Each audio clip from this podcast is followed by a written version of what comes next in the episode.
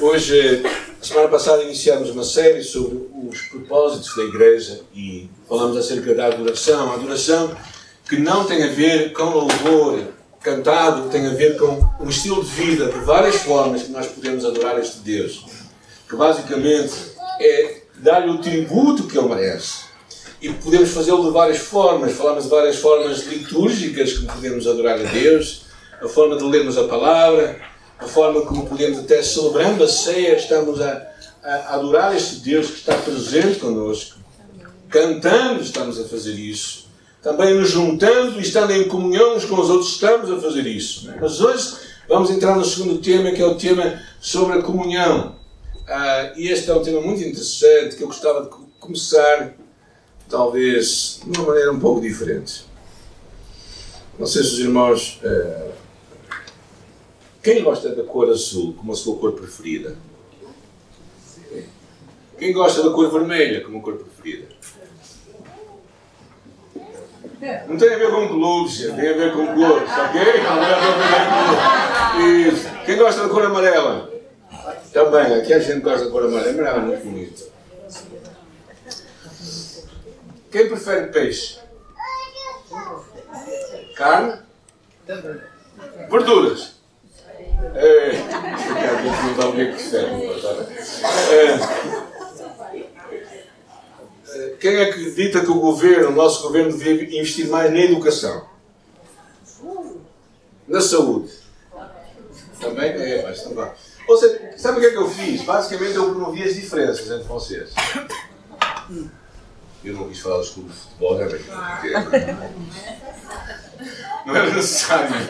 Já estava, já estava tudo, o caldo entornado, por isso era escusado entornar mais o caldo. Não é? Ou seja, o que eu estive a fazer basicamente foi promover as diferenças. Não é? Promover, basicamente, não estava a promover a comunhão.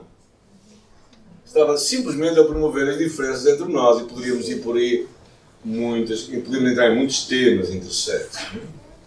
Eh, um homem chamado John Bunyan escreveu um dos livros mais lidos do mundo. Penso que é até possivelmente o segundo livro mais lido do mundo depois da Bíblia. Ele diz assim: Onde falta a paz e a unidade, muito tempo precioso é gasto sem propósito.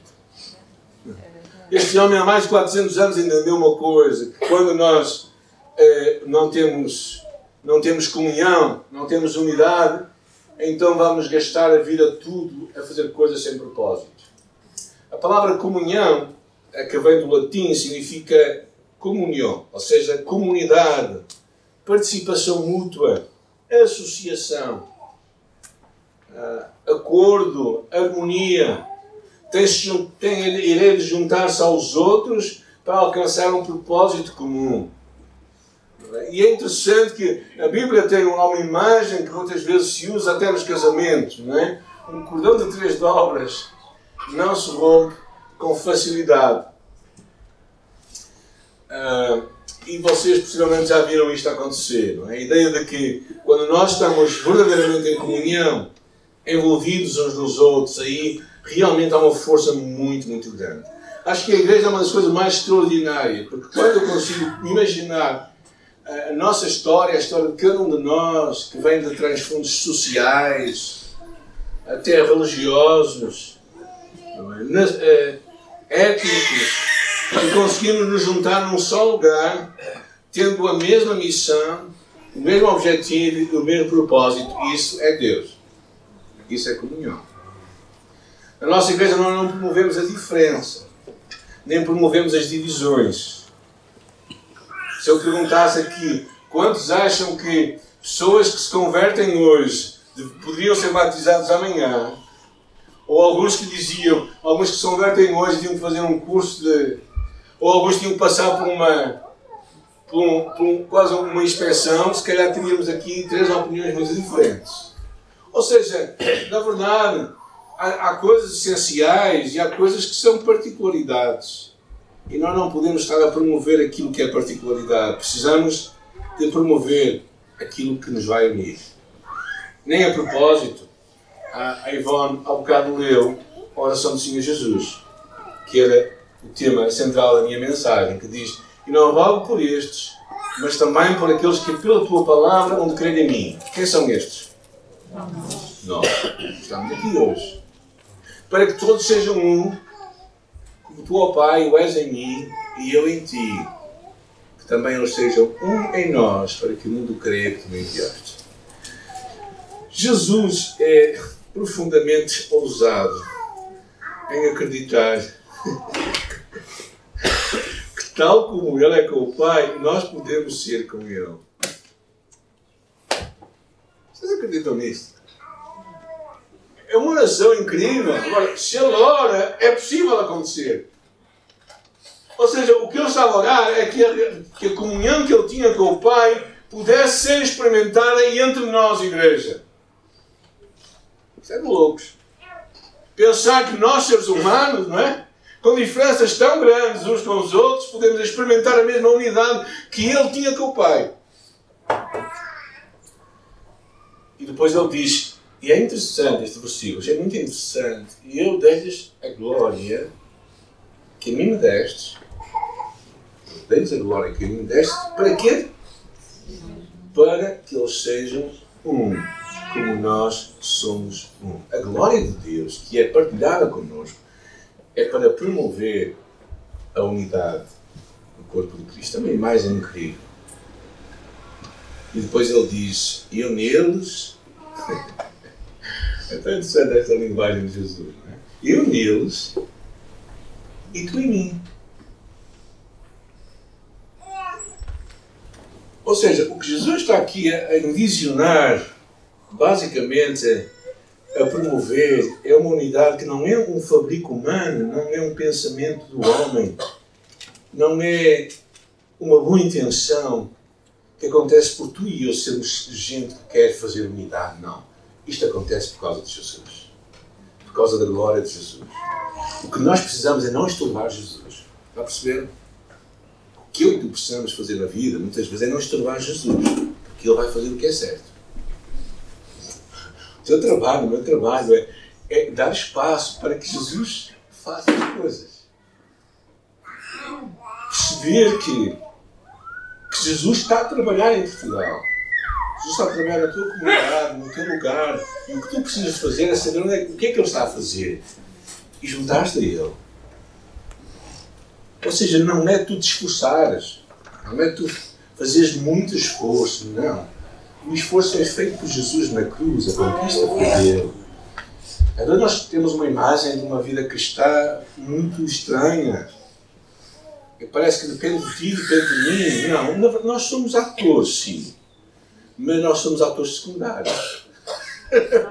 Porque o ator principal, que é Jesus, já fez a obra toda. E tu o que precisas ir é não estorbar Jesus. Deixar o que ele quer fazer. Muito interessante pensamos esta unidade que Jesus falava, esta unidade da Trindade, eu e tu. Encontramos também este princípio-chave, que é a comunhão que buscamos ou procuramos e promovemos, é baseada num Deus que se comunica entre si e comunica com todo o ser humano. É muito interessante quando vais lá ler o, eh, o livro em Mateus, quando o batismo de Jesus diz assim: E depois de batizado, Jesus saiu da água, e viu do céu e o Espírito Santo descer sobre ele como uma pomba, e uma voz do céu disse: O Pai, este é o meu filho. O Deus triuno estava ali, naquele momento. Ali. E se formos ao, ao, livro de Gênesis, lá no princípio da criação, encontramos o Deus triuno a visitar Adão e Eva para ter comunhão com ele. Ou seja, no, a Bíblia fala que, que, que Deus saía para conhecer e para estar com o ser humano. Então, o que tu e eu precisamos de entender é que a comunhão que nós estamos a pensar é uma comunhão de um Deus que já tem comunhão entre si. Um Deus triuno que não tem competição, ver quem é melhor que ninguém. Então, a unidade, a comunhão que estamos aqui a falar é, é uma comunhão que promove os outros uma comunhão que promove o bem comum, não uma comunhão que, que nos levanta a nós em detrimento dos outros. E a Trindade é o nosso primeiro exemplo. Ou seja, nós temos comunhão porque o Deus triuno é um Deus de comunhão. E tu, se queres ter comunhão com Deus, só podes ter comunhão com os outros também. E quando nós vamos ver a igreja primitiva, nós descobrimos que isto era algo é, muito interessante, era algo que acontecia muito claramente nela. E perseveravam na doutrina dos apóstolos, na comunhão e no partir do pão. E toda a alma havia temor e muitas maravilhas e sinais se faziam pelos apóstolos. E reparem, esta, esta, eu enfatizo isto. E todos os que criam estavam juntos. Ou seja, o que é que eu quero falar aqui? Basicamente, a comunhão acontece em quem? Em todos os que creem. E em parte, em todos os que querem.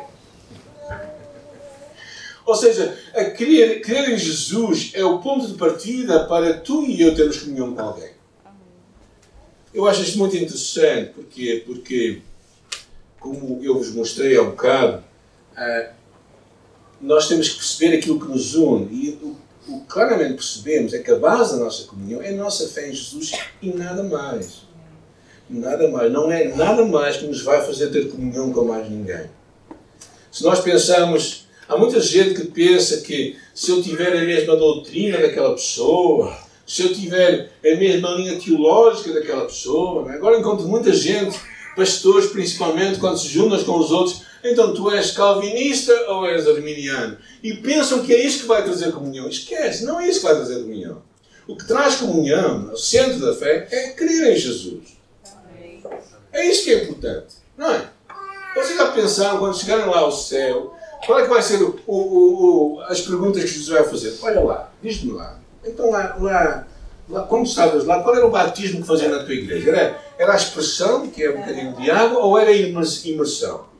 Lá na tua igreja faziam preparação para batismo ou não faziam? E lá, qual eram os cursos teológicos que eles, que eles tinham? Achas que isso que Deus vai se fazer pergunta? A chave de tudo é fé em Jesus. Fé em Jesus, confiar em Jesus, entregar-te a Jesus. Jesus ser o centro de tudo. Não é, não é uma igreja, não é uma linha teológica. E o que é curioso é pensar nisso, não é? porque se tu vais querer enfatizar as diferenças, então vai, vai crescer as diferenças entre nós. Se eu começasse aqui a enfatizar as diferenças, irmãos, se calhar sermos todos à porrada daqui a pouco. Porquê? Porque verdadeiramente há muitas diferenças entre nós. Mas o que é importante é percebermos que o centro de tudo, aquilo que nós somos em Cristo, aquilo que Cristo quer que nós sejamos, é algo central e único. E é isso que é precisamos nós promover. A nossa fé em Jesus Cristo, nada mais. Pensemos nos discípulos que Jesus encontra. Jesus escolhe pessoas muito diversas para seus discípulos. Se Jesus quisesse conhecer gente homogeneizada, parecida umas com as outras, esquece. Encontras um Pedro, um homem impetuoso, que nós ouvimos muito bem as mensagens sobre Pedro lá no nosso retiro. Encontramos este Pedro, um homem muito impetuoso, que dizia que Jesus era o Filho de Deus. Mas também tão orgulhoso, Senhor, não me lavas os pés a mim. Podes lavar aos outros, mas a mim não vais lavar. Ou seja, era um homem muito interessante, eu acho que é muito interessante. Tenho uma grande apreciação por Pedro, deixem-me dizer-vos. É? Mas depois encontras um homem aparentemente complativo uh, e amoroso, que era João, mas que, numa altura, pega, pega liga-se ao seu irmão André e diz assim: Olha, Jesus, já agora, é possível fazermos aqui um arranjozinho? Eu fico à direita, eu vou ficar à esquerda, pode ser.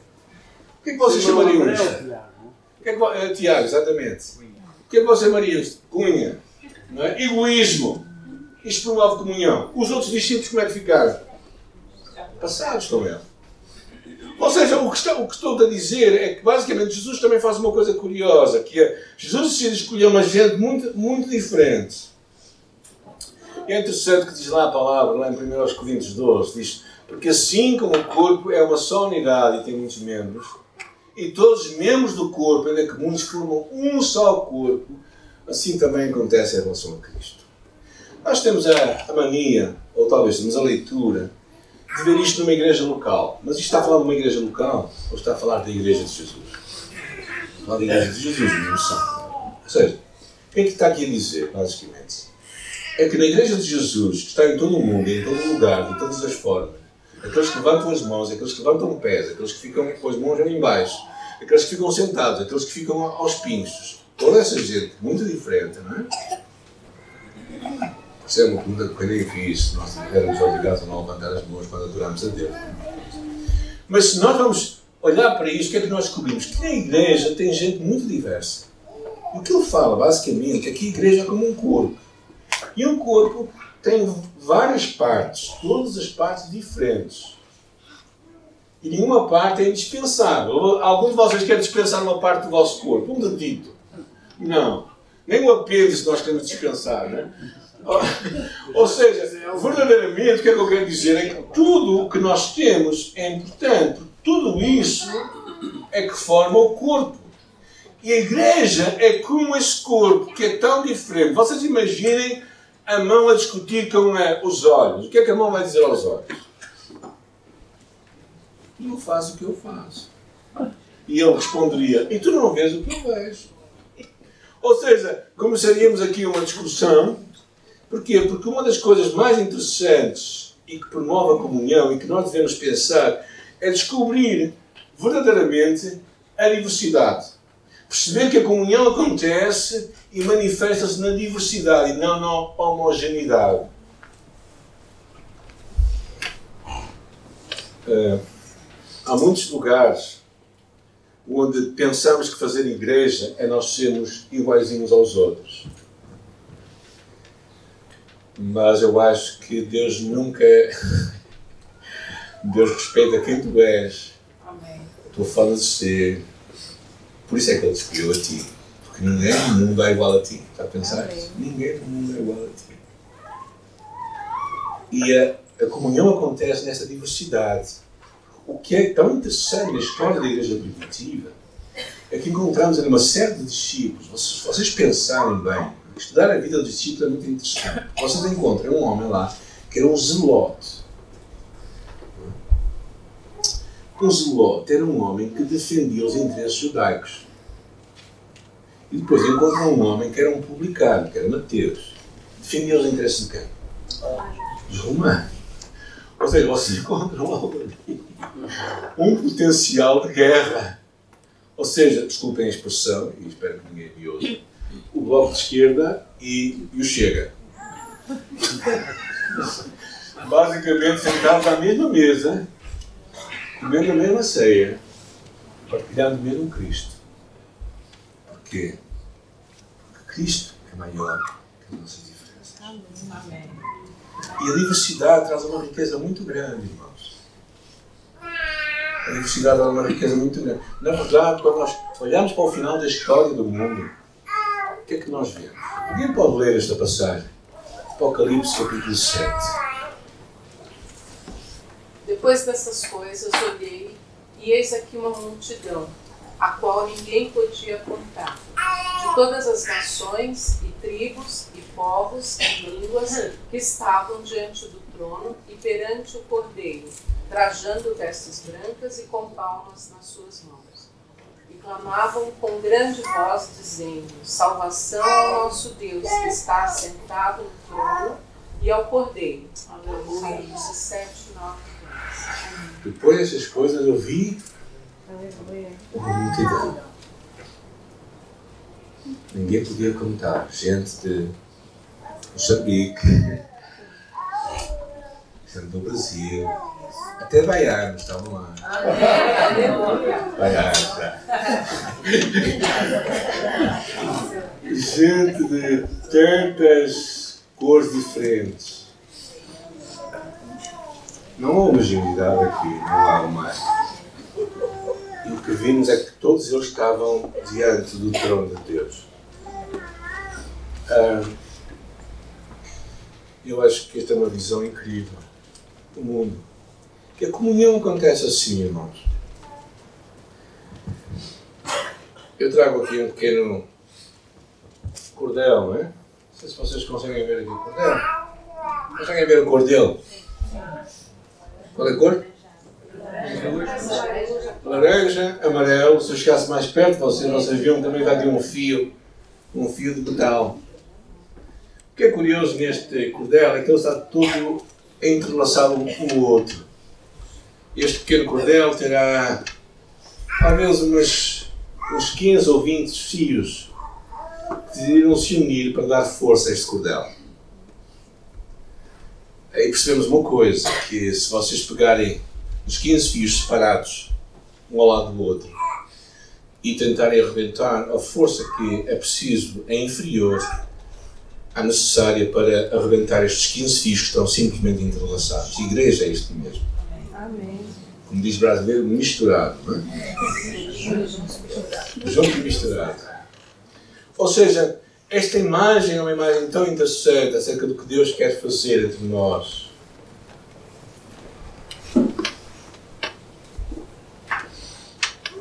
Em 1961, minha esposa era na China. Estava a nascer. O que aconteceu? Alguém quer ajudar? Construção do muro de Berlim. Se calhar a nova geração não sabe o que é isto, não imagina o que é o muro de Berlim. Mas o muro de Berlim foi algo insano que pessoas decidiram fazer. Em 13 de agosto de 1961, decidiram dividir a cidade de Berlim em duas partes, evitar assim uma migração de um lado para o outro lado da cidade. O muro separou o mesmo povo, famílias foram separadas, tudo isso por causa de uma ideologia. E por causa desse muro criou-se uma separação, medo, divisão, enfraquecimento de recursos. E uh, num ato singular e incrível, quem é que se lembra em 1989? A destruição do Muro de Berlim. Foi um episódio marcante na história, quando se ouviu o Muro de Berlim caiu. Aquilo arrebatou as nossas emoções, porque percebemos que algo muito significativo aconteceu nesse dia. Algo histórico aconteceu nesse dia. Na verdade, eu acho que eles nem pensavam nas consequências que aquilo haveria de trazer.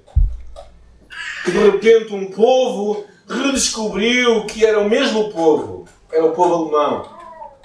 E com a força daquela unidade tornaram-se hoje uma das maiores potências mundiais. Porquê? porque perceberam que, estando unidos, estando em comunhão, seriam muito mais fortes. E quando hoje vais, vais descobrir uma Alemanha, percebes o que este muro, a destruição deste muro fez. Agora pensem comigo, irmãos, se uma nação dividida por 28 anos por uma ideologia se conseguiu voltar a unir, quanto mais nós estamos unidos em Jesus podemos voltar a unir-nos e a viver em comunhão. O Espírito, o Salvador, o Pai está em nós e nos dá tudo o que nós precisamos para ter esta comunhão. Agora, muita gente levanta muros de que eu sou desta igreja, ou daquela igreja, ou daquela outra. Muita gente cria desconfiança uns com os outros. Uh, alguns acham que os costumes e a liturgia que é importante para trazer unidade à nossa igreja. E claro, nós precisamos de voltar à palavra. Quando lá dizem em, em Efésios 4, há um só corpo, um só espírito, como também foste chamados uma só esperança do vosso chamado. Há um só Senhor, uma só fé, até um só batismo, imagina. Um só Deus e Pai de todos, o qual é sobre todos, por todos, está em todos. Esta imagem da, de que nós somos um só corpo, a igreja é formada por um só corpo, todos os que somos salvos pela graça de Jesus. Todos que somos salvos pela graça de Jesus. Uma conferência que aconteceu 2019 na Alemanha onde se falava muito acerca da plantação de novas igrejas. Houve um pastor da América Latina que se levantou e disse assim: Durante muitos anos os cristãos oraram para que o muro de Berlim fosse derrubado. E o nosso Deus assim fez. Agora temos de orar e agir para que aquilo que nós colocamos para dividir o povo de Deus também caia. Isto não é sermos iguais, é conseguir vivendo sendo diferentes.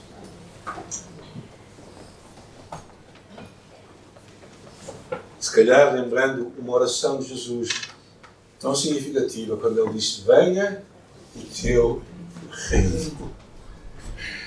Não é o reino da nossa igreja, do nosso grupo, da nossa denominação, é o reino de Jesus. Quando nós conseguimos ver o reino de Jesus, além da nossa igreja local, nós vamos conseguir ter comunhão.